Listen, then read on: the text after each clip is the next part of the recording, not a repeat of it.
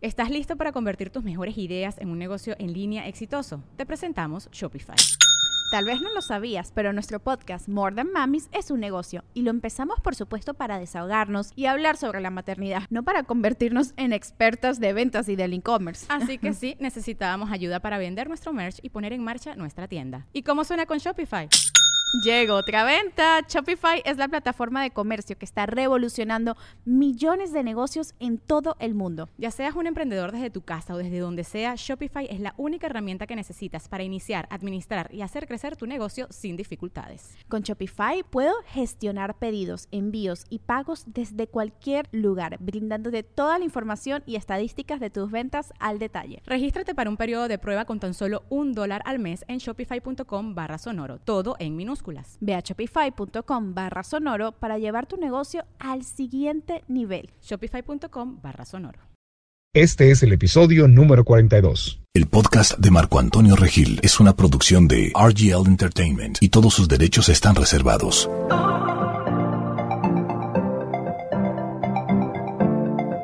Bienvenidos al podcast de Marco Antonio Regil. Amigos, los saludo con gusto de regreso después de unas semanas de ausencia.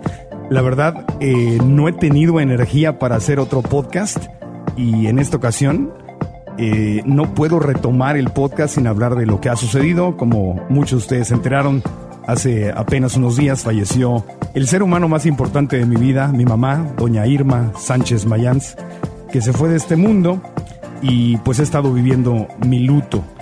Y no podía quería regresar a hacer el podcast, pero no lo podía hacer sin hablar justamente de este tema, porque vaya, vaya amigos que he aprendido, que he crecido, me siento como un ser humano completamente diferente después de esta experiencia. Y al empezar a compartir en redes sociales con ustedes, pues ha habido una respuesta preciosa. Eh, número uno para mí, porque me ha servido para desahogarme, pero además la cantidad de amor, de buenos deseos, de cariño, de oraciones, de bendiciones que he recibido a través de redes sociales, no tengo, no tengo con qué agradecerlo. Pero además de eso, además de eso, empecé a ver cómo la gente que leía empezó a usar esa información para algo bueno. Como dicen los budistas, transformar el veneno en medicina. Y me empezaron a decir, escuché tu Facebook Live o escuché esta historia de la partida de tu mami y valoré más a mis papás, valoré más a mis abuelos, valoré más a la gente a la que amo Fui, les di un abrazo y me di cuenta que aún los tengo, o que están cerca de irse, pero aún los tengo, o los que ya perdieron a esa persona, o ya se les fue, aún así fueron a expresar su amor. Y eso es el regalo más grande y más bello. Así que cuando vi que estaba sucediendo eso, dije, wow, qué maravilla, porque le puedo encontrar un sentido a la partida de, a la partida de mi mamá. Y como no podía hacer este podcast yo solo porque me hubiera sentido muy raro y la verdad no he tenido la energía ni la claridad mental para hacerlo, decidí invitar a tres maravillosos seres humanos que me están acompañando hoy aquí y con quienes vamos a, compartir esta, esta experiencia de cuando se va un ser querido y cercano, qué podemos aprender, cómo lo podemos manejar, qué podemos hacer, cómo podemos transformar justamente el veneno, entre comillas, en medicina. Así que le doy la bienvenida, primero que nada, a una muy querida amiga, graduada de la Universidad de Santa Mónica, coach ejecutiva y personal eh, y autora del libro El perdón como camino a la libertad. Clara Naún, gracias por venir hasta, por manejar hasta acá para estar con, conmigo y con todos los escuchas de este podcast. Por supuesto, la alegría es mía, Marco, y realmente es un momento muy importante para mí estar y compartir con todos ustedes eh, los pensamientos, las sensaciones y todo lo que sentimos cuando alguien parte. Sí, y tú perdiste a tu papito hace algunos años. Hace cuatro años y luego compartiré con ustedes los momentos especiales, pero fue un proceso eh, muy duro y muy lindo al mismo tiempo. Sí. O sea que vive en mi corazón, como todas las personas que se van, ellos parten, pero siguen viviendo adentro nuestro. Eso es algo que estoy aprendiendo. Eso es algo que solo cuando te sucede lo, aprendes y, vamos a platicar de eso. También le doy la bienvenida a Karina Estiazarán, coach de psicología y meditación, que está con nosotros aquí. Karin, gracias por estar con mm. nosotros. Muchas gracias por la invitación y por estar aquí presente acompañándote. Muy agradecida. ¿Tú también has, sufrido la pérdida de, alguien cercano ya en tu vida? Sí, abuelos y un muy buen amigo. Sí, gracias. Gracias por estar aquí. Y una amiga y prima, eh, somos amigos primos, ¿no? Mi querida Lisbeth Sánchez, que es coach de salud y vida y directora de este lugar tan hermoso que se llama Casa Plena, que es un centro de crecimiento personal en Tijuana. Lisbeth, gracias por estar aquí, amiga. Amigo primo, eh, gracias a ti. Es un momento, la verdad, sumamente especial. No, no lo había visualizado de esta manera, estar sentada aquí frente a ti, viéndote a los ojos y, y en este momento tan difícil. Sí. tan, tan triste, que es la pérdida de, de tu mamá, mi tía Irma. Claro. Y tú perdiste a tu Un- papá también, también. a mi tío Enrique. Maravilloso hombre, y al igual que tu mamá, una maravillosa mujer y, y hemos crecido juntos. Sí. Y estamos juntos desde que soy, un- desde que nací. Es más, tu mamá nació el mismo día eh, que yo. El día que yo nací, ella estaba cumpliendo 25 años. Wow. Entonces realmente es una conexión muy, muy especial y estar aquí hoy, de pronto me doy cuenta de la magnitud y la maravilloso que es Dios y que es como, como todo está ya eh, hecho en un enjambre, la vida ya está Sí. trazada para que nos encontremos. Y te agradezco porque estuviste además visitándola en sus últimos días también. eh, familia, amigos que estuvieron apoyando, estuvieron ayudando, eh, han, han marcado una gran diferencia en este, en este proceso. Así que gracias, Lisbeth. Y la intención de este podcast, y como los, los cuatro que estamos aquí sentados y la gente que nos escucha, pues estamos buscando encontrarle sentido a las cosas. Yo lo que he aprendido en la vida es que cuando le encuentras sentido a algo, cuando pasas del por qué, por qué mi mamá o por qué se está yendo al para qué, y le empiezas a encontrar sentido a las cosas es cuando empiezas a, a- empieza el proceso de sanación.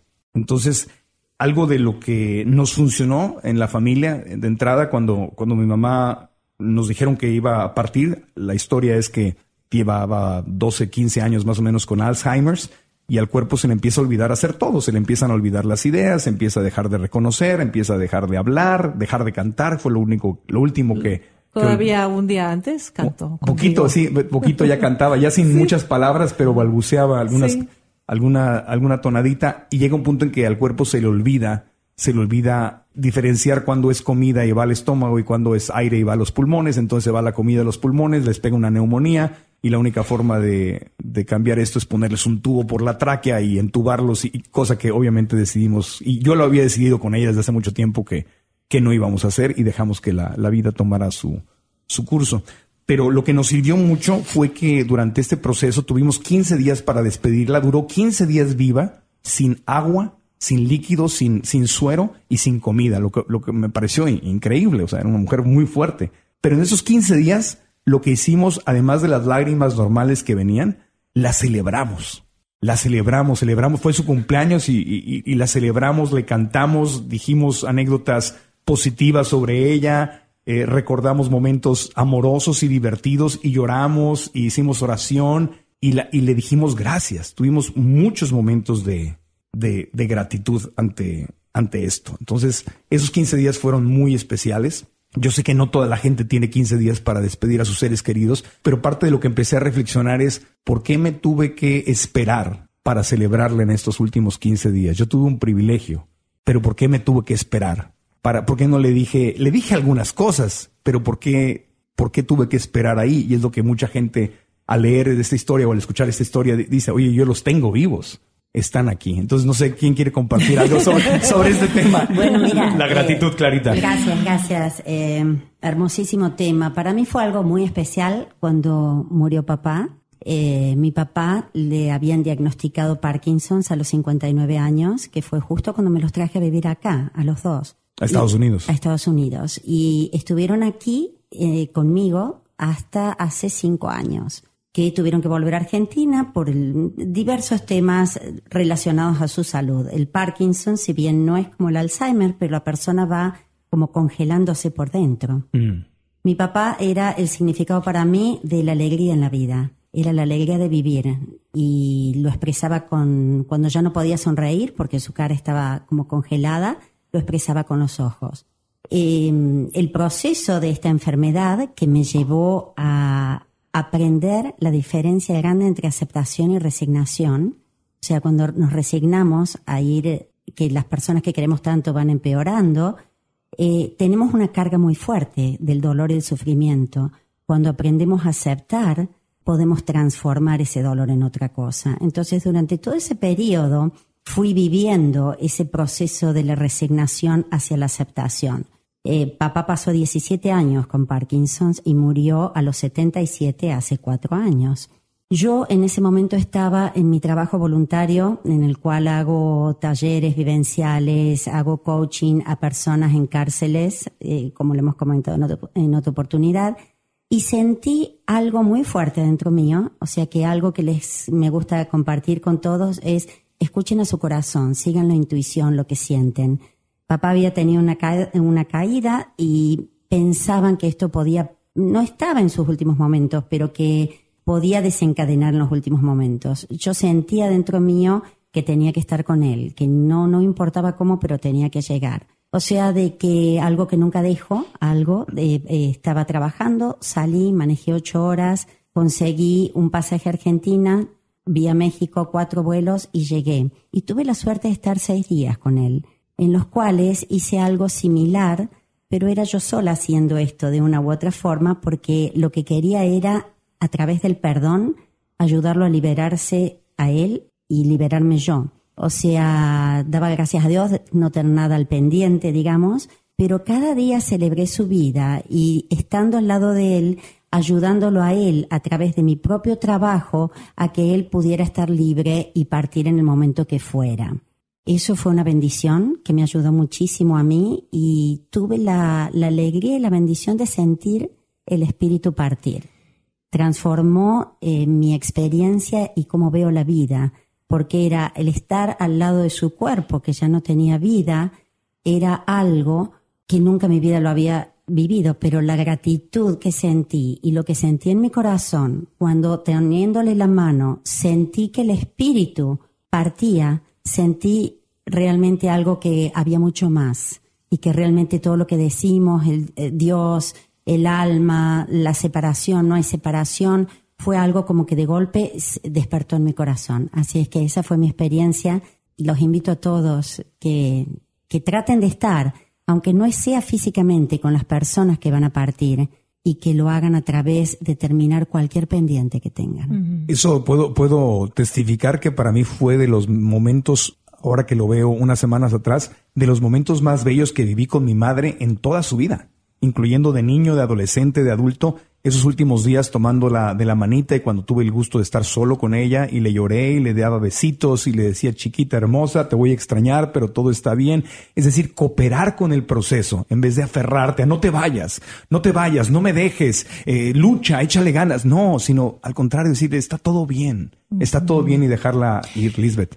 Fíjate que escuchándote, eh, quiero aprovechar porque creo que este es un tema muy, muy importante, el por qué no estuve, por qué no le dije antes todo lo que le quería decir, por qué esperé tanto cuando a lo mejor ya no me escuchaba o no estaba presente.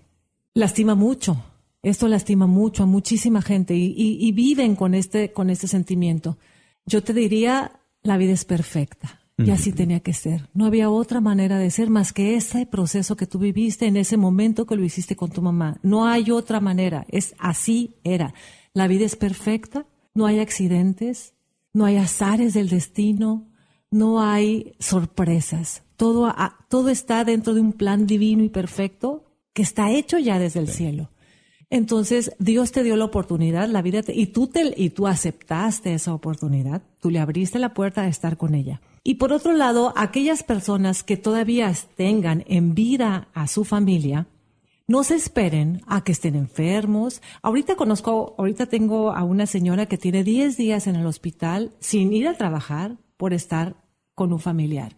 Y me pregunto, ¿por qué cuando surge la enfermedad tienes el tiempo para atender a esa persona? ¿Por qué, ¿por qué cuando está sana es que no puedo ir, es que tengo mucho trabajo, es que tengo cosas que hacer. No planeas unas vacaciones, no hay una salida sorpresa, no puedes dejar nada en pausa cuando hay vida, porque cuando hay muerte sí. ¿Por qué esperar a eso? Entonces yo, ese, ese, ese pudiera ser este el gran mensaje. No te esperes a que la muerte te toque la puerta o una enfermedad te toque la puerta. Vive en el momento en que estés vivo, presente, fresco. Porque además otra cosa que dijiste sumamente importante, tú no vives la vida, la vida te vive. Hmm. La vida tiene su propio proceso y hay que subirse a ese barco, porque si no te quedas abajo. O la niegas, o, o le metes una zancadilla, o te entrometes y, y quieres controlarla. Deja que la vida te viva, que te respire, para que tú puedas fluir en ese proceso, en lo que haya y en lo que venga, como en este momento. Sí, creo que tienes mucha razón. Tener culpas o juzgar por qué no hice algo cuando ya pasó el tiempo no me va a servir de nada, simplemente me va a hacer sufrir. Sin embargo, sin embargo, los que tienen en vida a sus abuelitos, a sus papás, a la gente a la que aman, a sus tíos, a quien sea, ¿no? A quien tengan en la familia, la gente que aman, es verdad. ¿Por qué esperar a que haya una enfermedad? ¿Por qué tenemos que esperar un a que haya un terremoto, a que haya una emergencia? Pasa lo mismo en, en, México, pasa lo mismo en Estados Unidos. ¿Por qué tenemos que esperar a que haya un terremoto político para abrazarnos y amarnos, verdad? pero es parte de la, de la condición de, los, de los seres humanos. Karin, ¿qué, te, ¿qué viene a tu mente cuando escuchas todo, todo esto? Bueno, tengo la, la dicha de tener a mis padres en vida, ¿no? Entonces al escuchar todo esto de en esta vida que nos toca con disque falta de tiempo, ¿no? Sí. De no darnos y de no dar, eh, me quedo con esa tarea de... De hacerlo ahora. De hacerlo hoy y como dices, con los tíos, con los amigos, con la gente que tanto queremos, darnos ese tiempo para... En vida. En vida. En vida, hermano. Yo lo decía en vida. Ana María Rabaté, en vida, hermano, no lleves flores al cementerio. En vida. flores en vida. En vida, hermano, en vida. Un amigo de Ciudad Obregón, a quien adoro, que se llama Martín, le decíamos el tilín cuando estaba en la adolescencia, hacía rato que no escuchaba de él y me puso eso en Facebook. Me dijo, yo como hombre, creciendo en Sonora, donde son hombres fuertes y trabajadores y muy, muy, este, muy masculinos, no te enseñan esa parte suavecita del lado femenino, que es expresarte, dar besos. Y dijo, yo cada vez que veo a mi mamá, a Doña Cuca, a quien le mando un abrazo enorme, era, fue como mi, mi mamá cuando estábamos allá en- viviendo en Ciudad Obregón, eh, dice, yo llego y la saludo y, y pues no le digo que la quiero. Nada más, eh, mamá, ¿cómo estás? Un abrazo, eh, ¿qué pasó? Vamos a comer. O sea, no, y, y dijo, ahorita voy a ir a expresárselo. Cada vez que la vea le voy a dar un beso y le voy a decir que la quiero. Cuando él, cuando Martín me dijo eso, dijo, porque a mí no me enseñaron a hacer eso y ahorita veo que tengo la oportunidad de hacerlo. Para mí eso es un regalo enorme. Imaginarme cuántos abrazos a partir de que compartimos la historia de la partida de mi mamá, cuántos abrazos, cuántos besos, cuánto amor se ha destapado al escuchar la historia de alguien más. Y- oh, perdón. Perdón, sí, a- algo muy importante, que si ya no lo tienes a esa persona, por ejemplo, mi tía Irma ya no está, Sí. tú puedes, todo ese tiempo que si en tu corazón sientes que faltó algo, se lo puedes dar a alguien más, ¿no? Sí. O sea, Pienso que eso es hermoso. Lo que sí tenemos, a mi criterio, es que pasar el periodo en que le llamo para poder llegar a aceptación, ¿no es cierto? Las cuatro eres, le llamo. La R de la resistencia es no resistir todo lo que sentimos y no tratar de hacer por la culpa. Pero si sentimos la culpa, aceptarla, porque es parte del proceso también. Después la dejamos ir, utilizamos herramientas y la dejamos ir, pero aceptar el proceso como es, con enojo, con depresión, con negación, a lo mejor cada pérdida es diferente. Luego el renovarse, el renovarse el compromiso de uno a permitirse curar, a permitirse sanar. Porque muchas veces, y lo he notado en muchísimas personas con las que he trabajado, en- no quieren dejar ir el dolor porque sienten que de alguna forma o manera están traicionando al ser que partió. Como que si no sufro, no, lo- no Si es que no, amé a mi sufro, mamá. no amé a mi mamá. Y si no lo siento y no estoy en el drama, no puedo. ¿Cómo voy a ser feliz? ¿Cómo voy a sonreír? ¿Cómo voy a hacer esto? Entonces, ese renovas, esa renovación, renovarse el compromiso de dejar de que, porque la pérdida física es para siempre, pero el dolor no tiene que ser para siempre. El dolor puede transformarse primero de sufrimiento a dolor y después ese dolor se puede transformar en algo más, pero no apurarlo. ¿Y cómo podemos hacerlo? Podemos hacerlo a través de vivir el momento presente, Aceptar lo que es. aceptar lo que es. Y para llegar a esa aceptación y no decirnos que aceptamos pero no aceptamos nada, son todos estos ejercicios, estas cosas que estamos haciendo y compartiendo juntos. Sí. Y por ejemplo a través de la meditación y la plegaria. Cuando rezamos, le hablamos a Dios. Y cuando meditamos, escuchamos, observamos. Entonces, en esa presencia y estar presente en lo que vivimos, sin escaparnos del dolor, sin escaparnos de lo que sentimos, vamos poco a poco aceptando y llegando a un punto donde extrañamos, sentimos la falta, pero la podemos transformar en algo positivo, como decía Liz, y realmente llenar esos espacios. Yo, por ejemplo, eh, mi papá para mí era la alegría de la vida. Entonces, cuando siento esa sensación, tengo algo, le llamo una a una piedrita tengo yo, para los que están escuchando, que dice la palabra eh, alegría, dice joy, me encanta esa palabra. Entonces es como el GPS, hoy lo extraño mucho a mi papá, y lo toco y me lleva de nuevo a ese camino. Es un ancla para es ti. un ancla, una touchstone, algo que digo, bueno, me lo un talismán, en México diríamos, un talismán. Un talismán. Entonces simplemente me recuerda. Y a veces estoy manejando, la tengo y digo, oh, ahí está, y me río sola.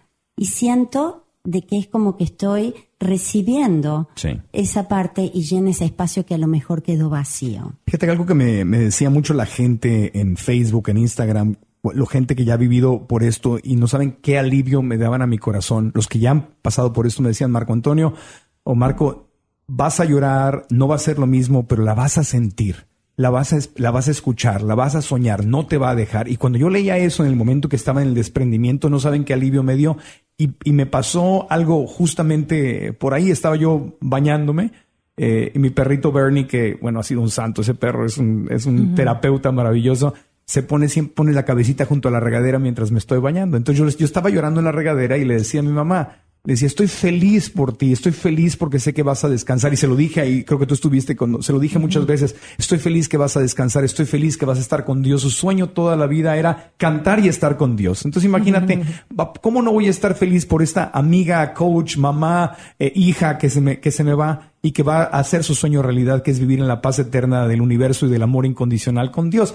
Pero yo como ser humano, la extraño, ¿verdad? Soy, soy su hijo y mi, y mi niño interior estaba llorando desgarrado. Entonces yo le decía, mamita, ve y sé feliz, pero te extraño. Entonces estaba aceptando las dos emociones. Por un lado, una felicidad muy profunda, una dicha de, no sé, tal vez como cuando se te va un hijo a la universidad o se te va un hijo a hacer, no he tenido hijos, pero me imagino, se va a hacer su vida, se casa y se va feliz y te da gusto, pero lo vas a extrañar, te rompe el corazón porque, porque lo vas a extrañar. Y yo le estaba diciendo, mamita, nada más, de alguna forma no me dejes, de alguna forma quédate conmigo, o sea, haz, haz lo que tengas que hacer, pero no me, no me dejes solo. Y, y salí de la regadera y justo acababa yo de decir eso, eh, le decía manifiéstate, le dije no te me aparezcas porque soy medio miedoso para los fantasmas, pero, pero dije manifiéstate de alguna manera. Y se me acerca Bernie y yo con la gratitud porque el perrito se da cuenta cuando estoy triste y lo empiezo a consentir, lo empiezo a acariciar y empiezo a decirle, qué cosa tan bonita, no sé qué, le empiezo a hablar así todo chi- chiqueado y, me, y en ese momento me, me, me cae la idea de que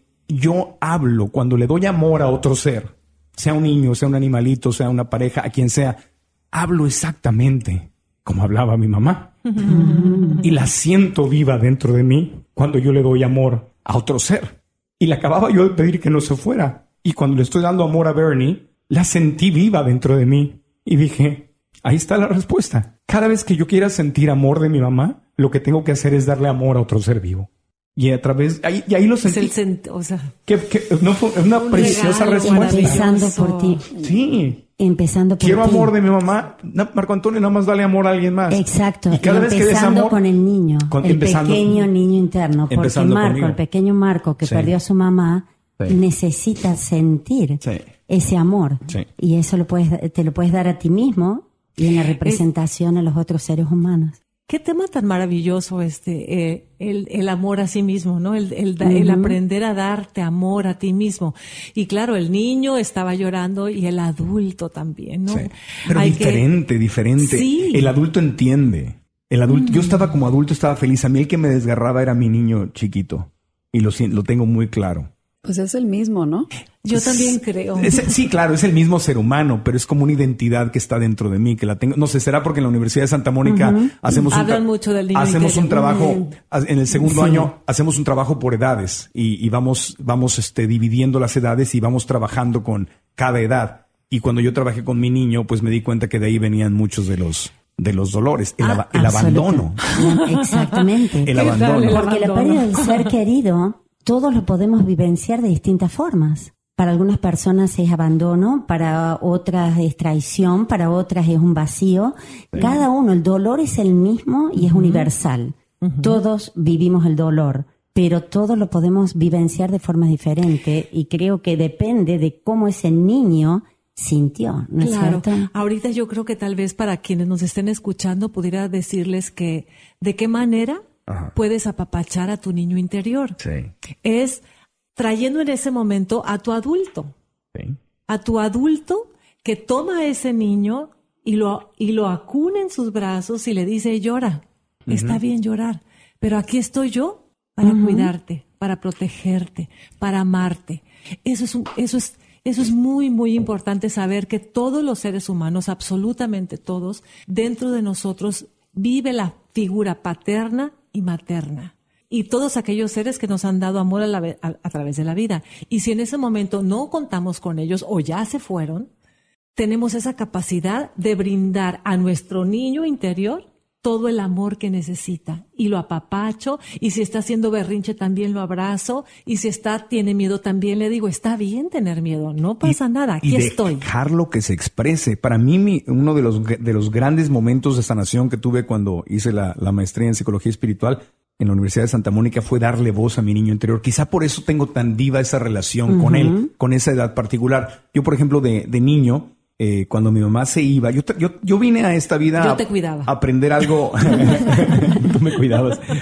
Cuando, cuando, cuando vine, sé que, que cuando vine a esta vida traigo algo con el abandono. Es una de las, es, es parte de las materias que vengo a cursar. El, el sentirme abandonado por mi papá, porque se fue y pues nunca estuvo con nosotros. Pero cuando mi mamá se iba a trabajar, yo tenía, no sé, cinco, seis, siete años, se iba a trabajar todos los días. Yo lloraba como si mi mamá se estuviera yendo para siempre. Y lloraba con ella y la agarraba de la pierna. No era un poquito de llanto, y la, la agarraba de la pierna todos los días. Decía, mamita, no te vayas, mira, mijito, pero no me estoy yendo, voy a trabajar, tengo que ir a trabajar para mantenerte. Ahorita en unas horas regreso. Y yo lloraba y lloraba y me quedaba llorando en la casa con una amargura.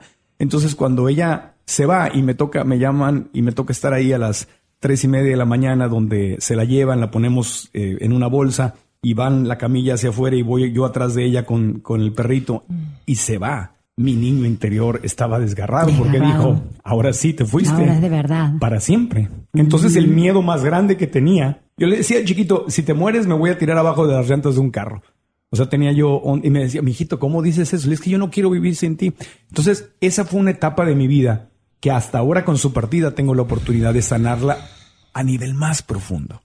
Son todas, et- son todas capas, capas que vamos sacando. Es como tener un, muchos abrigos y cada abrigo que sacamos son distintas capas que vamos sanando y curando, ¿verdad? Y, y esos días es lo que he entendido, que no me abandonó, que, que no, que no puedes, yo no soy abandonado, está siempre conmigo, Dios está conmigo, yo estoy conmigo con ese niño chiquito y ha sido un proceso muy, muy hermoso. Pero cada quien, digo, no todos traen ese, esa materia que cursar de aprender que el abandono no existe, ¿verdad? Cada quien trae una materia diferente, un curso diferente que aprender en esta vida. bueno el, el sí mío es ese. existe no o sea en la realidad en la realidad Sí, en la, en la parte física en la parte existe. física existe, porque ese es un, es un punto muy importante de no negarlo, ¿no? O sea, no negarlo, no negar la realidad. Yo estoy afuera de la, o sea, yo así lo veo. Es lo parte física. Pero si te das cuenta, primo, qué, qué maravilla todo este proceso que has venido cursando en la Universidad de Santa Mónica, cómo la vida misma, cuando tú le das permiso de vivirte, te va dando las herramientas necesarias para la- utilizarlas en el momento que las vas a necesitar. La separación existe, pero el abandono, en mi caso yo lo he entendido, esa es una historia que yo me estoy contando. Mi mamá no me abandonó, mi mamá terminó su ciclo en esta vida, no me abandonó. Pues No es que yo no le importe, no, es, no me está dejando, Dios no me está abandonando, no estoy solo, estoy lleno de ella, estoy lleno de amor, estoy lleno del universo, estoy lleno de amor. Se fue físicamente de su cuerpo, pero el abandono es el, la, la telenovela que yo me Es la contaba, historia. la historia que, yo me contaba. Es que eso está en la mente, que por cualquier motivo es lo que has venido a aprender, ¿verdad? Y de eso dependen las emociones que sienten. Pasa que cuando tenemos algo en la mente, es sabiduría o es los conocimientos que tenemos o las historias que hacemos. Cuando todo eso llega al corazón, en ese viaje tan corto, digamos, pero tan largo a veces, se transforma en sabiduría. Sí. Y lo que estás haciendo es el proceso de transformar todas tus historias, todo lo que conocías, todo lo que viviste en la sabiduría de tu corazón. Sí. Mm, Se, se nos dejan lecciones enormes que aprender. Oye, Marco, y qué regalo que lo que compartes, que la vida te dio esa oportunidad de en la, en la, en la carrera o en, ahí en Santa Mónica, Sí. estudiando, te fuiste preparando Sí. con ese niño, fortaleciéndolo para llegar a, a este día que, que es la verdad, ¿no? Y que es, es como una, pues un regalo, pudiera ser. Si yo no hubiera vivido este proceso, yo no sé qué historias me estaría ¿Cómo lo contando. hubieras- No sé cómo estaría. Eh, yo creo que ese es un punto bien importante, el hablar de las historias. Sí. Hay que aprovechar esto porque lo obvio es que tu mamá murió. Sea, ese es un hecho. Ese es un hecho. Es un Eso hecho. es lo obvio. Eso es. Y ni siquiera, ni siquiera murió, dejó su dejó cuerpo su- físico. Se transformó Exacto. en, a lo mejor en esta palmera que está aquí enfrente o en una flor que volverá a nacer o te la vas a volver a encontrar. De Eso no me queda la menor. En energía. Es que bueno, todos somos energía. Sí. Este micrófono es energía. Todo Claro. es absolutamente energía. Y yo sí creo que el amor de la familia y de nuestros seres más cercanos nunca nos deja. Viajamos vidas enteras juntos y nos volvemos a encontrar en diferentes estados a lo mejor o contextos, pero nunca nos vamos a separar. El amor va a permanecer hasta la eternidad. Entonces, hacer estas historias es lo que nos hace sufrir, que es muy diferente del dolor. E- Este, es- este creo que es un punto muy importante. Una cosa es el sufrimiento, ese es el yo soy la víctima, me, me hago un harakiri, ay, pobrecito de mí. Esa es la historia que esa me es estoy la contando. historia que, que la mente, que no eres tú, sino es una y una mente, Sí. Que le puedes poner hasta un nombre, te está contando, ¿no? Sí. Mi mamá se, dejó su cuerpo, es un hecho. Ahora, mi mamá me abandonó, es una interpretación, es O, una historia. ¿Por qué no, por qué no le di amor? ¿Por qué no Sí. vine a verla antes? ¿Por qué no estuve aquí? Esa es otra historia, esa es historia también, Sí. ¿sí? Mi mamá murió, se transformó. Hasta ahí queda. Hagamos un esfuerzo, un intento por llevar la vida hasta ese punto, nada más. Y estoy feliz. La historia que yo puedo decidir contarme, la que no me hace llorar es estoy feliz por ella y la voy a volver a ver. La voy a volver a ver. Y ya. No se fue, no desapareció, no estoy abandonado. Nunca nadie me ha abandonado. Dios no me puede abandonar porque está dentro de mí y ella está dentro de mí, Y está, está viva. en tu corazón, como lo expresaste hace rato. Lo que sucede, pienso que realmente lo- el dolor más profundo que tenemos es lo que sentimos o creemos que se muere adentro nuestro. Entonces, la persona muere y algo dentro, algo dentro nuestro muere. Para algunas personas es la asociación con la vida, la asociación con pertenecer, lo que fuera. Para mí siempre fue terror perder la familia. Era un miedo que tenía desde pequeñita. De una u otra forma, no tenía nada que me hubiera probado que existía ese miedo, pero me iba a, la iglesia a rezar sola porque tenía miedo a perder la familia. Se agigantó cuando tuve mi hijo. Era lo más grande que tenía, mi hijo era lo más importante, que no quería perder mi sensación de familia. Entonces, una de las cosas a curar, ¿verdad? Es lo que asociamos. Pero el tema es eso que nosotros sentimos o creemos que murió dentro nuestro por la pérdida de esa persona, la pérdida de ese ser querido, que a veces no solamente es por la muerte, es todas las pérdidas que tenemos pueden causar un sufrimiento que es el dolor que tiene y, y lo que juzgamos de ese dolor, y entonces eh, sentimos que algo murió pero dándonos el tiempo de poder procesarlo, de poder expresar y poder poco a poco llegar a la aceptación y poder transformarlo en algo positivo, ahí creo que es el cambio. Sí. Incluso It's Kaylee Cuoco for Priceline. Ready to go to your happy place for a happy price? Well, why didn't you say so? Just download the Priceline app right now and save up to 60% on hotels. So, whether it's Cousin Kevin's Kazoo concert in Kansas City, go Kevin, or Becky's Bachelorette Bash in Bermuda, you never have to miss a trip ever again. So, download the Priceline app today. Your savings are waiting.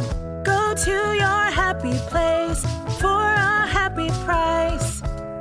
Go to your happy price, Priceline. Un amigo que es ateo, él se declara como ateo, me dice, amigo, para mí esto es más difícil, porque tú crees que hay otra vida, tú crees que hay un cielo o la gloria o el amor universal o una reencarnación tal vez o lo que sea. Yo no creo en nada. Entonces para mí cuando algo o alguien se va, para mí esto literalmente termina. Decía yo, Antonio se llama, le mando un abrazo. Es, un- am- es- es más, es más espiritual que los espirituales, pero él, él dice que no cree en Dios. Está bien. No, por mí que nadie creyera, pero que todos fueran como él, yo feliz de la vida. Porque es un ser lleno de amor y, y nobleza y, y, este, humildad.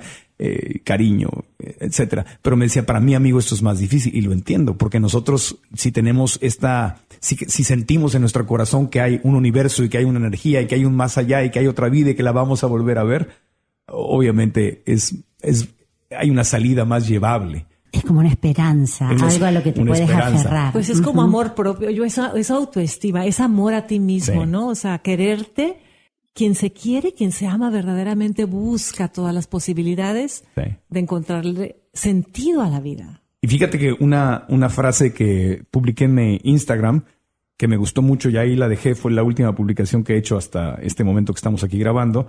Eh, dice, los seres, dice, pasan de vivir fuera de nosotros a vivir dentro de nosotros.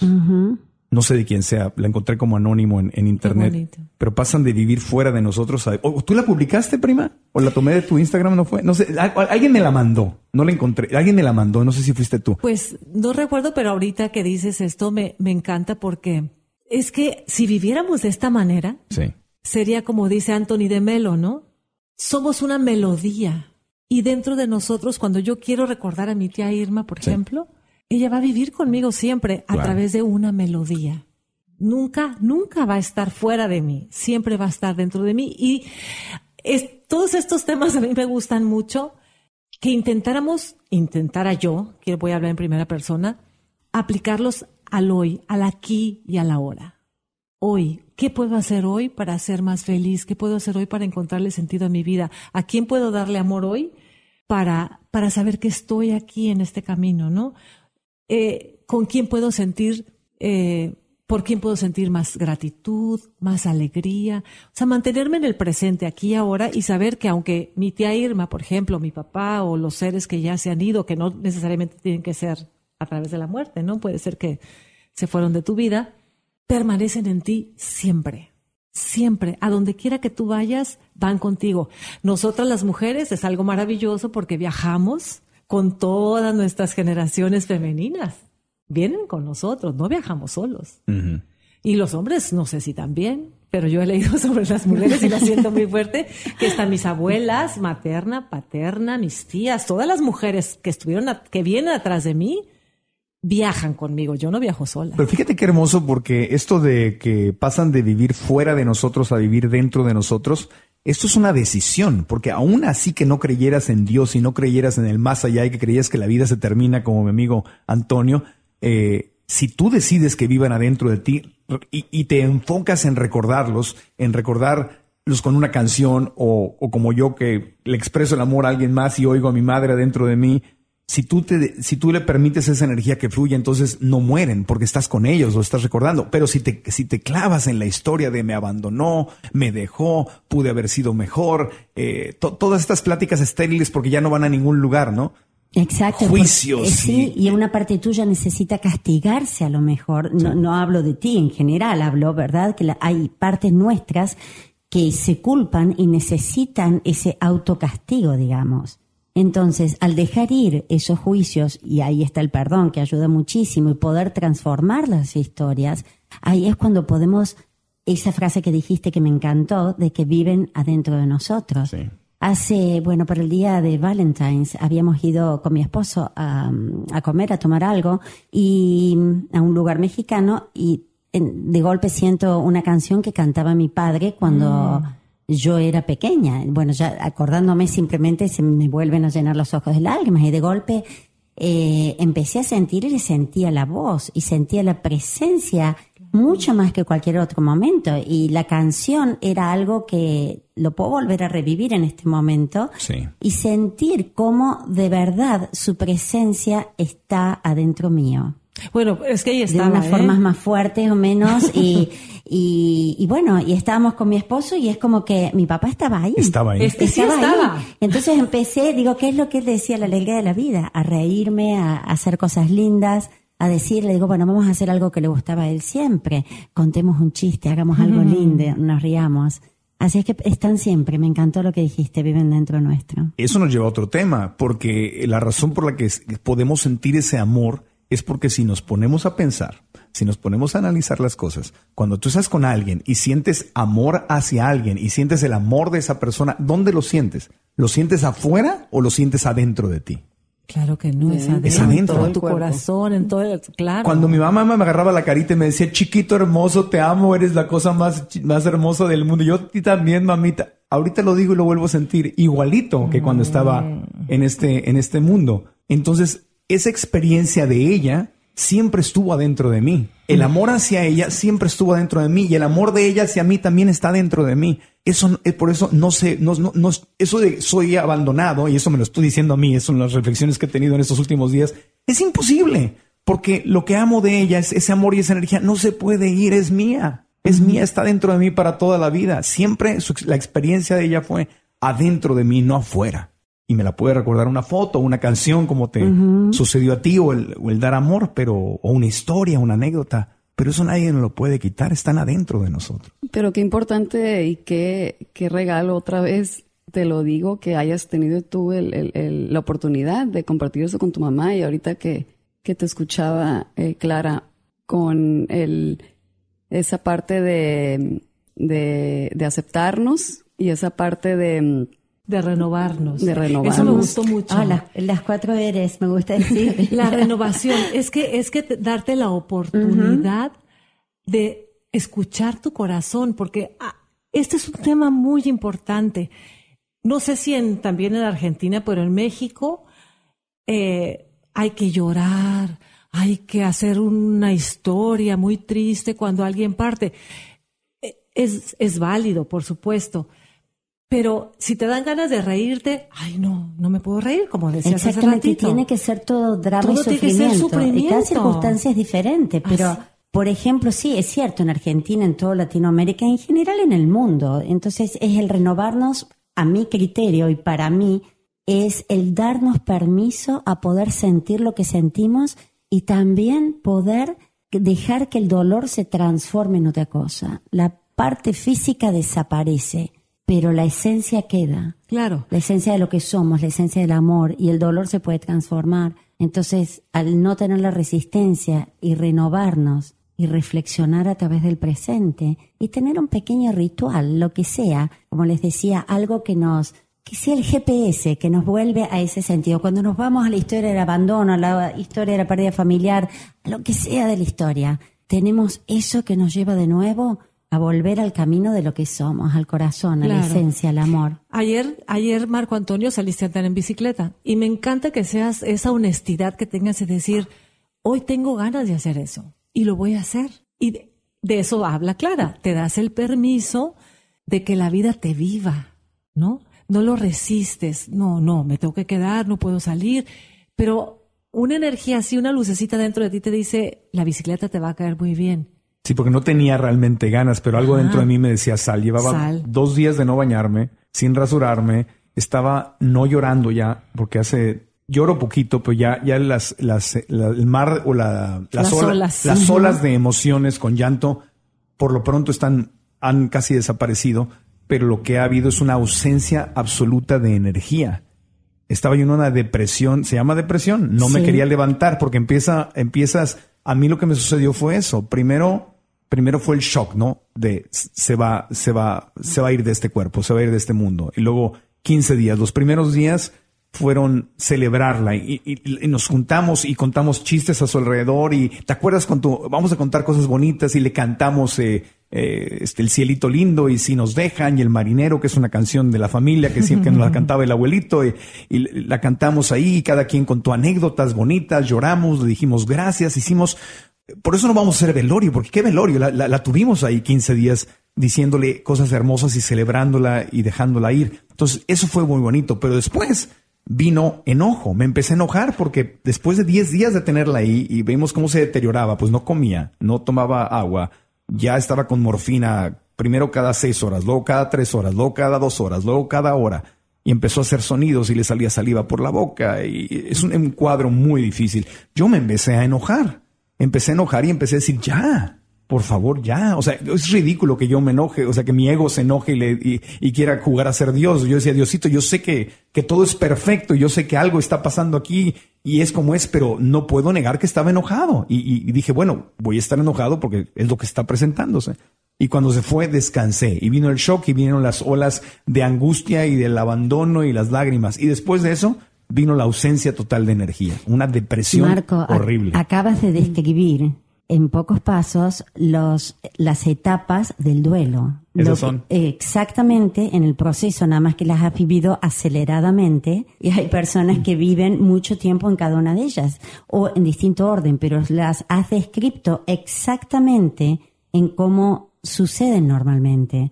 El tema es que después eh, viene el proceso de la aceptación y hay gente o personas que nunca llegan a ese proceso porque viven o, o en la negación, el enojo o la depresión y vuelven y alternan. Por eso cuando hablábamos el- la importancia de la aceptación y de nuevo, no resignación, pues re- resignación es, ah, no me queda otra. ¿Qué voy a hacer? Lo tengo que Es como llevar, un es la castigo, cruz ¿no? que llevo. Sí. No sé si ustedes habrán ¿Cómo? escuchado, pero es cada uno lleva su cruz. Pero ¿cómo Sí, pudiera la- ser, ah, perdóname, la diferencia, la diferencia entre resignarme, rendirme ante la vida y seguirme moviendo? Porque Ah, es este es diferente. un punto muy, muy importante, ¿no? Porque yo sí creo que tiene que haber este proceso de me rindo. Bueno, ese Me es- rindo bueno, a el rendirse es no. distinto Es a la resignación. A ver, a ver. La resignación vendría a ser eso eh, que les decía que había tenido una experiencia bastante interesante muchos años atrás y venía cuando escuchaba, hay que resignarse, cada uno lleva su cruz en la vida, no queda otra, ¿qué vas a hacer? Por ejemplo. Entonces, aceptas pero con condiciones. Aceptas porque no queda otra. Quisieras permanentemente que todo fuera diferente. Y a pesar de eso, la llevas. Entonces, esa es la resignación. De una u otra forma, es el juicio que le ponemos a lo que está sucediendo. El otro tema viene la aceptación. Cuando aceptamos parte del proceso de aceptar es el rendir no a nosotros mismos ni a las circunstancias, sino a Dios. Un poder el que cree en superior. Dios, al A poder, poder superior, superior. al espíritu, o al- depende de cada ser humano, ¿no es cierto? Que en inglés sería el surrender. Pero es ese, entregarse, que es tan difícil la palabra, Mm. porque las personas y la asociación que tenemos, el rendirse es Es, dejo todo. Bueno, el, el rendirse es el amén, hágase tu voluntad. Exacto. Ese es el amén. Ese es. O el om o el amín, Exacto. depende de la... Hágase tu voluntad. Y lo podemos hacer desde esa rendición. Me entrego a tus manos. O lo podemos hacer de luchando y diciendo, quisiera que fuera diferente, no me queda otra. Y como les decía recién, voy a llevar mi cruz, es la que me toca. Sí. Esa es la resignación. Y la aceptación, que sería el proceso distinto, y que a cada uno le puede llevar toda una vida, una semana, o un año, o lo que sea. Cada, cada persona tiene su propio ritmo, digamos. proceso. Y todo es O sea, perfecto. o sea que lo que estoy Estoy entendiendo acuerdo. Es que en la aceptación, bueno, resignación hay como que, bueno, si no queda más remedio, pues lo hago, ¿no? Pero quiero que sea diferente. Y Yo, yo, claro, yo quiero, debe, deberías, incluso debería ser diferente y esto está mal y bla, bla, y bla. ella no debería haber sufrido y no debería haber sentido y, Y yo pude haber- debería haber sido perfecto. yo debe haber sido mejor y, y- y vienen los dolores, ¿no? Sí. Es como que si no queda más remedio, Si no queda más más remedio. remedio, pues lo hago, lo tomo. ¿Qué, qué más, qué más me queda? No, no hay de otra, ¿no? Y la otra es con profundo amor y confianza en el universo, en Dios, en el amor, decir, yo no lo entiendo y me duele, no lo entiendo, eso. pero confío. Ese es el punto, Marco. Me encanta lo que acabas de decir, porque el ser humano en general quiere entender. Para poder perdonar, y eso lo trabajo mucho con el perdón, quiere entender. Para hacer esto, quiere entender. Nos necesitamos entender. A veces lo podemos entender y a veces no. Y el proceso es decir, bueno, no importa, lo puedo entender o no lo puedo entender. Me duele, pero acepto lo que es y continúo. Es Ese es que el proceso y a la- través del rendirse. La vida no tiene lógica. No. No tiene Y- respuestas. y en- al- a la no hay respuesta lógica a la muerte. ¿Cómo En- puedes En la mente no. No. Cuando estás muy conectado y operando desde tu corazón, sí, hay una certeza. Pero, es decir, entender en mi mente no es un requisito para confiar. Eso, perfecto. Entender no es requisito para tema. confiar. Eso, es eso un es punto lo que- maravilloso. Eso es lo que hace que El todo clic. cambia. Hace el clic y ahí todo es el cambia. aha moment, el Ajá. momento. Totalmente, totalmente. El año pasado estaba dando una charla en la Universidad de Córdoba a gente que está en cuidados paliativos. Y mm, gente que está tratando con gente que está por morir. Y era un curso de graduados de médicos. Querían ver cómo relacionar el perdón y los cuidados paliativos. Y a eso fui a dar la charla. El tema es que todos estaban esperando a ese momento y cómo podían los otros perdonar. ¿No es cierto? El que estaba por morir, pero nunca pensaban en la persona que estaba al lado y estaban ese- esperando el momento final para ver cómo soluciono después. En mi charla incluía a los médicos también, por decir, estamos todos en el mismo proceso. Y la muerte en la vida es parte de lo mismo, de una u otra forma. Son, no hay muerte si no hay vida, y es todo lo mismo. Entonces fue, fue muy profundo, porque no hace falta esperar hasta ese último momento, y no hay, por más que nos podamos preparar, hay ciertas cosas para las que no estamos preparados, o las vamos aprendiendo en el momento. Claro. Y eso es parte de la aceptación también. Porque, por ejemplo, la muerte de tu mamá, mi tía Irma, bueno, una muerte natural, una mujer de 85 años que ya tuvo una vida larga. Pero ¿qué tal cuando hay un fallecimiento de un bebé, de un niño, de un hijo? ¿Hay lógica ahí? Obviamente no. No, ¿Le de- encontrarás respuesta a la vida? Claro que no. Puedes, te puedes volver loca. Desde la mente, no. Desde la mente no, pero te rindes a la gracia del Espíritu Santo y dices, me rindo porque esto no tiene lógica, pero lo acepto, porque así era. Es, es Hágase voluntad y no la mía. dice Hágase el su voluntad y no la mía. nunca hay que acelerar el proceso. hágase tu voluntad y no la mía. En la Universidad de Santa Mónica nos enseñan una que quiere decir exactamente lo mismo. Y siempre que pedimos algo es, bueno, Diosito, mamá, papá, Dios, quiero esto, tal, tal, tal cosa, mi escena ideal es que se manifieste esto de tal y tal manera. Eso o algo mejor Claro. para el más alto bien de todos los involucrados. Me encanta eso. Eso Es- o algo mejor Sí. para el más alto bien de todos los involucrados. ¿Qué es eso? Hágase tu voluntad. Es eso. Amén. Es decir, como cuando, eh, cuando yo era niño chiquitito, yo no entendía por qué le tenía que dar la mano a mi mamá y a dónde íbamos y por qué íbamos, pero confiaba en ella, tenía certeza. Entonces la misma cosa es darle la mano a Dios y decirle, no entiendo nada. Y duele, arde. Estoy como loco, el corazón se me hace pedazos, pero confío en ti, te voy a dar la mano. Mm, Qué bonito. Y aceptar el dolor. Aceptar el dolor como parte de esta experiencia humana, ¿verdad? Y como un maestro. Absolutamente. Yo, yo lo he estado reflexionando. Te juro que en este momento me siento mucho más conectado con el resto de los seres humanos y con las cosas que importan en la vida que antes de que se fuera mi mamá. Pues claro. O sea, yo no sé, o sea, le agradezco a Dios y le agradezco a mi mamá que me hayan dado la oportunidad de vivir este dolor, porque siento que me hacía falta una buena limpiada. Me hacía falta que un baño espiritual, me hacía falta una ubicada. No es que estuviera desubicado, pero esos amarreones como que te recuerdan, porque todo lo que vemos son pura mercadotecnia y bueno, yo, yo trabajo en la tele, ¿qué te puedo decir? Está la tele, radio, televisión, todo lo que nos está, lo que nos está diciendo la comunicación afuera, desde que vas manejando hasta las revistas y los medios de comunicación, están vendiendo cosas, vendiendo cosas, cosas, cosas, cosas. Y eso no es la felicidad, eso no es lo que importa. Entonces como que estos, estas pérdidas o estos dolores nos pulen, nos recuerdan qué es lo que verdaderamente importa. Y ahorita que lo dices, qué maravilla estos programas que en vida y en salud podamos aprovecharlos. Yo despierto cada mañana y le digo a Dios, por favor, enséñame a la buena. Soy una buena alumna, a la buena. Quiero aprender a la buena. No, no quiero esperar una enfermedad, un accidente, eh, un desajuste, algo Mejor, me por, mejor flojito y cooperando. Yo, a la buena, por favor, ¿no? Porque, pues sí, porque además como que es una creencia, y es verdad, son a través de los grandes dolores que crecemos, que nos expandemos, que, que comprendemos que somos uno con el mundo, ¿no? Que somos parte de un, de un plan divino y que cada uno estamos todos Nos conectados. sentimos más vivos. Nos- exactamente, nos sentimos más vivos, pero podemos también hacer ejercicios o prácticas o estudiar, leer, prepararnos para este camino del bien común, del amor al prójimo, del amor a mí mismo, de no esperar a que la vida te sangolotee o te haga Absolutamente. Y eso es para, lo que para ayuda. comenzar a despertar. Por supuesto, y ese despertar diario es lo que ayuda a que estés, que uno, que todos estemos más preparados para cuando vienen estos golpes duros. Que van a venir, porque así que van a vida. venir, de una u otra forma van a venir. Entonces, con ese despertar diario, estamos como más preparados para aguantar el cimbronazo, el terremoto, lo que nos sacude.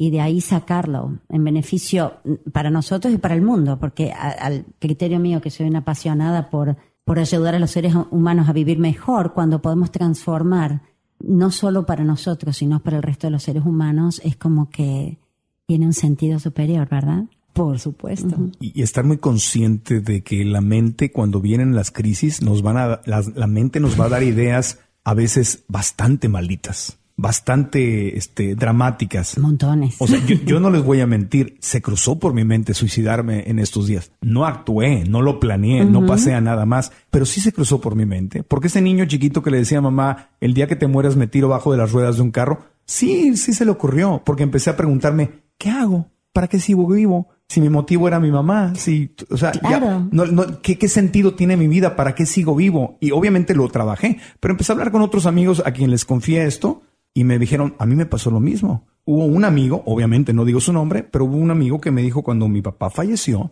mi mamá y yo estábamos destrozados y mi mamá y yo hablamos de juntos dejar este mundo.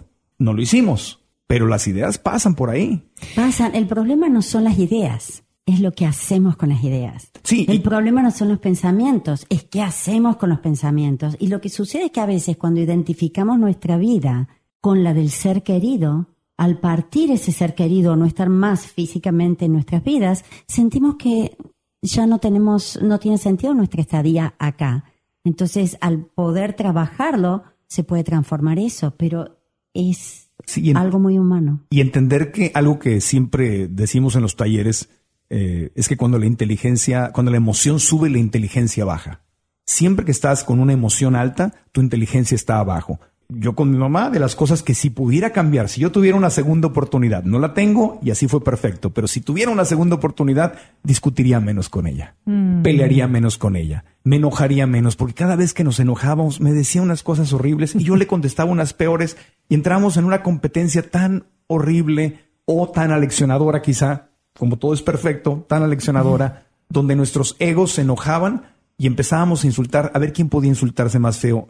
Y yo le, llegó un punto en que cuando empecé a ir a terapia, uno de los primeros consejos que me dio un terapeuta fue decirle, Marco Antonio, cuando tu mamita y tú empiezan a discutir, se corta la conversación. Te das media vuelta y te vas, oiga, no, doctor, se me va, se me va a poner como pantera, me va a decir, no me dejes con la palabra en la boca. Pero me dijo, no, cuando eso suceda, tú le vas a explicar a tu mamá rápidamente, estas son las palabras que le vas a decir. Te vas a voltear y decir, mamá, te amo con todo mi corazón. Si te contesto, voy a decir algo que no siento y de lo que me voy a arrepentir. Uy, qué bonito. Cuando quieras hablar, cuando nos tranquilicemos, hablamos. Y me, y me fui y me daba la media vuelta y me iba. Entonces, al principio se ponía como pantera, pero luego entendió, pero luego entendía que no era que yo la dejara con la palabra en la boca, esa era una historia que ella se contaba. En- entendió una nueva historia que era mamá te amo, no quiero insultarte y no quiero oír tus insultos, porque aparte nada de esto es verdad. Entonces, entender que cuando la emoción sube, la inteligencia baja y con la inteligen- inteligencia abajo, vamos a decir muchas tonterías. Entre ellas, insultar a quien amas con- y mientras más cercano estás, insultos más fuertes llegan a pasar. O cuando se te va un ser querido, la mente con la emoción arriba y la inteligencia abajo te dice, vamos a suicidarnos. Esa es buena idea. Vamos a dejar este mundo para que... El, el tema, claro, todas las emociones están, son las expresiones físicas de los pensamientos. Pero Esa no somos, no somos Pero nuestros no somos pensamientos. Por eso, pero como en ese momento nos identificamos con esos pensamientos, creemos que es una buena idea o algo y está totalmente conectado a las Ahí es donde la emociones. meditación te ayuda muchísimo. Absoluta- porque empiezas a observar y a vivir en el momento presente. Porque el dolor va a todo lo que pasó atrás o a los miedos del futuro. Entonces cuando volvemos al presente y nos damos permiso de nuevo a renovarnos y a respirar y a sentir que esas emociones después que pasen 90 segundos científicamente tienen que pasar, esos pensa- 90 segundos tienen que pasar que dejemos esos pensamientos y los observemos. No tenemos que hacer nada específicamente. Observarlos. También hay una Observarlos. técnica se, se van diluyendo, ¿no? Los, Se van diluyendo, los observas y, y- y entiendes que no, no soy mis pensamientos. los observas, ¿no? Los pensamientos los observas y ves el ego, la mente, el monstruo. Respiras y en eso ya, te, lo escuchas y se va haciendo un poquito más chiquito ese pensamiento, esa idea, ¿no? Yo practico, le pongo color, lo, lo estaciono en qué parte de mi cuerpo lo estoy sintiendo, si es en el abdomen, cuando es coraje, cuando es tristeza, en el pecho. Y ese ejercicio no sé si tomó 90 segundos, igual y menos, hace que se vaya la idea haciendo más pequeña y entonces ya desde ahí puede haber un poquito más de claridad y de aceptación al dolor que a lo mejor de sufrimiento se le baja un, un poquito al volumen y se convierte ya en un dolor y aceptarlo, ¿no? Y ahorita que comentabas lo del lo de la técnica que te enseñó tu, tu psicólogo, yo lo aplico con mis hijas, adolescentes. Y, y sí, es un freno de, digo, volviendo al presente, ¿no? Aplicarlo como ayuda a, a, mm, a no, a que esos pleitos o esas situaciones que existen entre mamá e hijo, eh, pues sean menos, ¿no? Tratar de, de, de, de, pararlas en seco y que no se vuelva ya en una memoria, emo- eh, una memoria ya celular emocional guardada que luego sale, ¿no? y se hace costumbre. Pero lo, lo más importante que aprendí durante ese proceso es que, Karin, si dijéramos, nos insultamos y arreglamos el problema. No se arregla. Pero el tema es que nos vamos a insultar y no arreglamos el problema. Empeora. Se quedó, claro, ya el pleito y la tristeza no es por el problema original, sino por lo que nos dijimos mientras estábamos haciéndole caso a nuestra mente. Entonces, qué maravilla el entrenamiento de la meditación, porque la meditación te enseña a que tienes pensamientos, pero no eres No eres pensamientos y no tienes que actuar. Puedes escuchar como alguien que te da un consejo y tú puedes evaluar, decir, bueno, ese consejo podría ser bueno, ese consejo no es tan bueno, no me conviene. Esa distancia, ¿no? Fíjate que esto es un punto tan importante, es un tema. La mente tema. es un tema, porque lo estamos hablando muy ligeramente, pero un pensamiento, si tiene la capacidad de llevarte a un suicidio, es algo muy serio. Muy serio. Un pensamiento te lleva a quitarte la Una vida. historia, una, una Pero es malinterpretación algo de las que, cosas. que no eres tú, que está dentro de ti, porque no, la mente no eres tú, tú no eres ese, es, es- eso, eso que está hablando adentro de ti no eres tú. Entonces la distancia,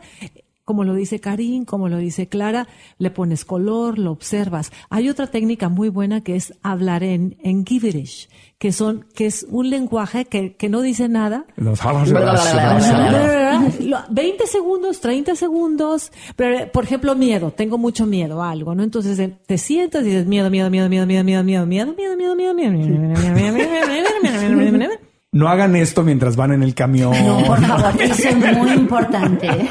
Pero Hay espacios- desaparece. Eh, hay espacios sagrados para hacer estas cosas. Bueno, si a mí No, me en el atacan en el centro carro, comercial, en el carro, lo en el hago. carro. Claro. Uy, Ah, en el carro no pasa nada.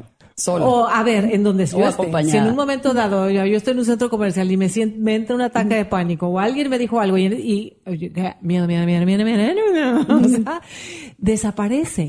Lo más importante es asumir la verdad, esta verdad, que no eres tus pensamientos, no Ni tus eres ni tus emociones, ni tu cuerpo. ni tu cuerpo, ni lo que eres, ni el locutor, ni ni, Ni lo que tengo. lo que yo roles, soy. ni lo que tienes, Ni- ni nada. Y fíjate, no soy nada de eso, ni tampoco soy lo que la gente piensa de mí, ni siquiera soy lo que yo pienso de mí. Ni, si- ni siquiera soy lo que yo pienso de mí. Todas Desde estas son ahí. historias opcionales. máscaras, abrigos que te han ido y si te vas a contar historias, cuéntate una donde ganas. ¿No? Si Al- vas a asumir, Sí. asume a tu favor. Asume a tu Por favor. favor, asume a tu favor. Una meditación que aprendí también en, en la Universidad de Santa Mónica de nuestros queridos maestros Ron y Mary Holnick, eh, que la hago en muchas ocasiones al final de los talleres, cuando hablamos justamente de esto, dice, dice justamente eso, dice, eh, tengo un cuerpo, pero no soy mi cuerpo. Mi cuerpo tiene una mente, pero no soy mi mente. Mi mente tiene pensamientos, pero no soy mis pensamientos.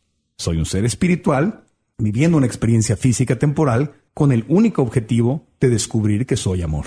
Mm, ¡Qué bonito! Ese es de Mary Holnick. Hermoso. Y se Sí. la, ahora en el Tulum Vegan Fest la hicimos ahí, Ajá. todo, pero haces con musiquita y todo, pues más bonito. Más bonito. Un día se las, vamos a grabárselas y se las regalamos a los, a los que escuchan el podcast ahí, se las, Ah, se las ponemos. Es una idea a- excelente. Claro, la verdad que estos temas son preciosos Sí. y ojalá que la gente que nos esté escuchando los practique. Se haga es- este, este hábito de, de la mente, si estamos hablando de pensamientos, de recordarse que yo no soy mis pensamientos. Si hay un pensamiento recurrente que esté ahí dándole y dándole y dándole. A ver, ponerle distancia. Estaba yo leyendo el otro día una, a un autor que dice que le pone nombre. Él le pone George. Entonces lo ve, voltea a verse la palma de la mano y le dice, Ok, George, sí, te estoy escuchando, sí, me estás diciendo esto. Ok, está bien, está bien. Pero ahí ya, con solo ese ejercicio, lo sacaste. Claro. ¿No? Sacas de estar en esa energía de que sientes que tienes que hacer algo con los pensamientos. Yo soy, yo soy, yo soy mala, yo soy Esos culpable, 90 yo soy segundos, fea, yo- Totalmente. Pero ahí es donde la práctica espiritual Ah, ayuda, ayuda mucho. muchísimo. Y la meditación la puedes hacer no importa de qué religión o creencia seas, es universal. Puedes meditar con Jesús o con Buda o con el mar o con una flor o con el fuego o con tu respiración. Hay mil técnicas para meditar y ninguna es mejor que otra, es la que a ti te acomode. Y eso te ayuda enormemente cuando vienen los Y, problemas. eh, totalmente. Y lo que a mí me encanta decirles a las personas en general que antes de la meditación, en ese ejercicio previo a la respiración, que piensen en el ser que en ese momento quieren mucho. Puede ser eh, Bernie, puede ser eh, algo que te inspira. Y respirar esa presencia, esa esencia, porque eso hace abrir el corazón. Entonces toda la meditación, todo el trabajo posterior se va metiendo como no solamente en la mente, en las emociones, en tu cuerpo, y queda a nivel celular. Y puedes después luego traer esas memorias buenas o positivas Claro. a través de la meditación. De este podcast salen como otros 10 No, podcasts. no. Hay, que- volvernos a juntar y Es está, que hablando está de, buena la energía. Claro, hablando de la meditación, creo que eso es algo, algo importante porque habrá mucha gente que no tenga la, la clara idea de lo que es meditar, porque en mi familia es que me, me es que yo sí medito. Así que, uy, pienso mucho. Todo estoy pensando, estoy meditando. Claro. Es que te dicen, ve a meditar. Si no, esa es otra. Entonces No. creo que es importante si en este momento estamos clarificar qué es meditar. O yo no puedo meditar porque meditar es tener la mente en blanco. Eso también es los mitos de la meditación. Entonces yo nunca voy a poder meditar porque no puedo mantener mi mente en blanco cuando yo pienso que la mente pues nunca va a poder estar en blanco. Es- Hagamos otro podcast sobre este- la meditación, pero en, en- en pocas palabras, ¿qué, le- qué le- para cerrar esto, como, ¿qué, qué consejo le podrías dar a la gente? Bueno, para mí la meditación es precisamente eh, observar los pensamientos, eh, limpiar la mente, restar, no querer llegar con la meditación, quiero llegar a un lugar, quiero sentir paz. Siempre hay ese, bueno, mucha gente se acerca y quiere llegar a sentir paz, por lo tanto, a ser feliz meditando, ¿no? Y para mí la meditación es, es sentarte o, o manejar donde estés. No tienes que estar en un espacio particular con incienso y velas. Puedes, Puedes estar lavando trastes. Mm, totalmente. barriendo, meditando es estar presente. ¿Y cómo voy a estar presente? Pues primero tengo que obs- se- observar mi mente, ver estos pensamientos, respirarme y a ver, estoy barriendo. No estoy barriendo al marido y barriendo a los hijos y barriendo los problemas y, y traemos la mente como ese hámster, yo les digo que está en el mismo pensamiento, en la misma situación, en el pasado, ¿no? En el pasado que me va a dar depresión o en el futuro que me va a dar ansiedad, ¿no?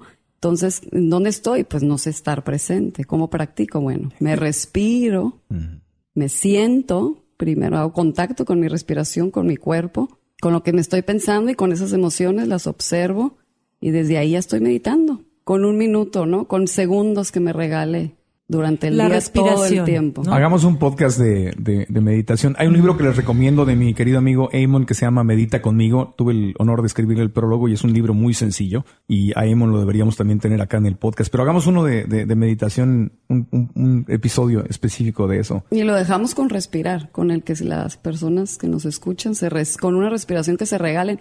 Ah, ok, ya, ya estoy aquí, ¿no? es No estoy acá en la mente. Eso Y es ya. espacio.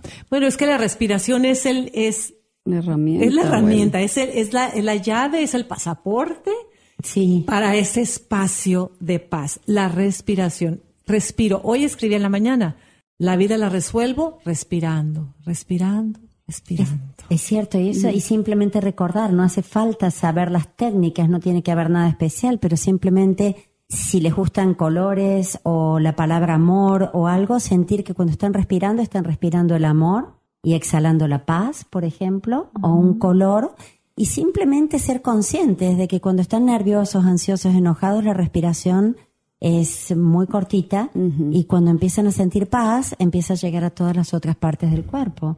Entonces, simplemente haciendo eso por unos pocos minutos va a bajar la, la tensión y van a estar más presentes y van a poder tomar decisiones diferentes a lo que a lo mejor la mente les está diciendo. Ahí está. Está muy sencillo.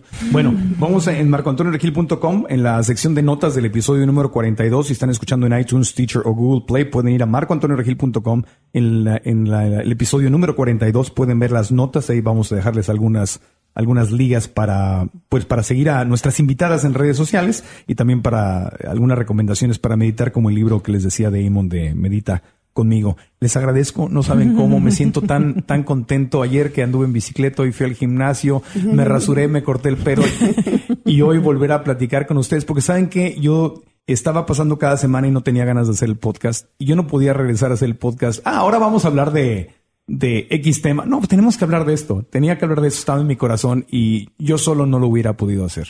Así que gracias a las tres por estar Gracias. aquí. Gracias a ti, Marco. Y este es un ejemplo para, para la gente, es algo que pueden aprender además de que no se puede saltear las emociones. Hay que expresarlas y orgánicamente pasar luego a lo que sigue. Clarita. Naum. Gracias. Gracias. ¿Dónde te pueden seguir la gente en redes sociales? En claranaum.com. Ok, claranaum.com. Ujú, En inglés y en español está ahí. Ujú. Karina Astiazarrán, Astiazarán, ¿dónde te pueden Astiazarrán, ¿dónde te pueden seguir? Estamos en Casa Plena. Casa Ajá. Plena Facebook y casaplena.tijuana.com. Están, dando- estás dando clases en Casa Plena. Sí. Clarita, eh, tenemos que ir a dar clases a Casa sí, Plena, sí, Tijuana. ¿Cuándo? Su casa, nuestra casa es su casa. Cuando gusten, estamos con las puertas abiertas. Lisbeth, Yo feliz eh, honro la vida de tu mamá, gracias. la vida de mi tía. Y estoy pensando en este momento, Marco Antonio, que yo nací el día que nació tu mamá, el mismo día 7 de febrero, y deja y se transforma el día que nace Jimena, Tu hija. mi hija, 15 de febrero. Ay, es cierto. Mm. Nació el día que tú naciste, se va el día que nació tu hija. Wow, Jimenita tan hermosa. La mandamos mucho amor. Todo el amor, claro, y todo el amor a mi tía y agradezco infinitamente este, este momento, este, este espacio, porque además entra en la lista de las 60 cosas que voy a hacer para mis 60 años. Oye, triatleta, Ironman a sus 60 años, no sabes qué bueno, cosa. otra vez 59, espérame Bueno, tantito. bueno. Karina, ibas a decir otra cosa, creo que te interrumpí antes de, de despedirte. No, me no, nada más compartir eh, eh, que su, su casa Tijuana, casa plena, clases de yoga, meditación, diplomados. Tenemos actualmente diplomado de meditación, diplomado de tanatología. Ajá, Tenemos nuestra compañera aquí Liz de Health Coach. ajá. Tenemos Reiki, masajes medicinales. Me- y, pues, medicina conciencia, Tenemos no, no. Maravilloso. Clarita, Clarita, tú y yo tenemos que ir ahí a, Sí, sí, a hacer sí, unos sí. tallercitos a, a Casa Seguramente, Plena en Tijuana. Seguramente. Y a mí me gustaría decir algo, que gracias a, a Irma estamos todos acá. O sea que Sí, estamos honrando su vida, honrando su vida y mandándole mucho amor a su alma. Gracias a las tres por estar Gracias. aquí. Gracias a ti, Marco. Gracias, gracias. ¿Estás listo para convertir tus mejores ideas en un negocio en línea exitoso? Te presentamos Shopify. Tal vez no lo sabías, pero nuestro podcast More Than Mamis es un negocio y lo empezamos por supuesto para desahogarnos y hablar sobre la maternidad, no para convertirnos en expertas de ventas y del e-commerce. Así que sí, necesitábamos ayuda para vender nuestro merch y poner en marcha nuestra tienda. ¿Y cómo suena con Shopify? Llega otra venta. Shopify es la plataforma de comercio que está revolucionando millones de negocios en todo el mundo. Ya seas un emprendedor desde tu casa o desde donde sea, Shopify es la única herramienta que necesitas para iniciar, administrar y hacer crecer tu negocio sin dificultades. Con Shopify puedo gestionar pedidos, envíos y pagos desde cualquier lugar, brindándote toda la información y estadísticas de tus ventas al detalle. Regístrate para un periodo de prueba con tan solo un dólar al mes en shopify.com barra sonoro, todo en minúsculas. Ve a shopify.com barra sonoro para llevar tu negocio al siguiente nivel. Shopify.com barra sonoro. ¿Estás listo para convertir tus mejores ideas en un negocio en línea exitoso? Te presentamos Shopify. Tal vez no lo sabías, pero nuestro podcast More Than Mamis es un negocio y lo empezamos por supuesto para desahogarnos y hablar sobre la maternidad, no para convertirnos en expertas de ventas y del e-commerce. Así que sí, necesitábamos ayuda para vender nuestro merch y poner en marcha nuestra tienda. ¿Y cómo suena con Shopify? Llega otra venta. Shopify es la plataforma de comercio que está revolucionando millones de negocios en todo el mundo. Ya seas un emprendedor desde tu casa o desde donde sea, Shopify es la única herramienta que necesitas para iniciar, administrar y hacer crecer tu negocio sin dificultades. Con Shopify puedo gestionar pedidos, envíos y pagos desde cualquier lugar, brindándote toda la información y estadísticas de tus ventas al detalle. Regístrate para un periodo de prueba con tan solo un dólar al mes en shopify.com barra sonoro, todo en Ve a shopify.com barra sonoro para llevar tu negocio al siguiente nivel. Shopify.com barra sonoro.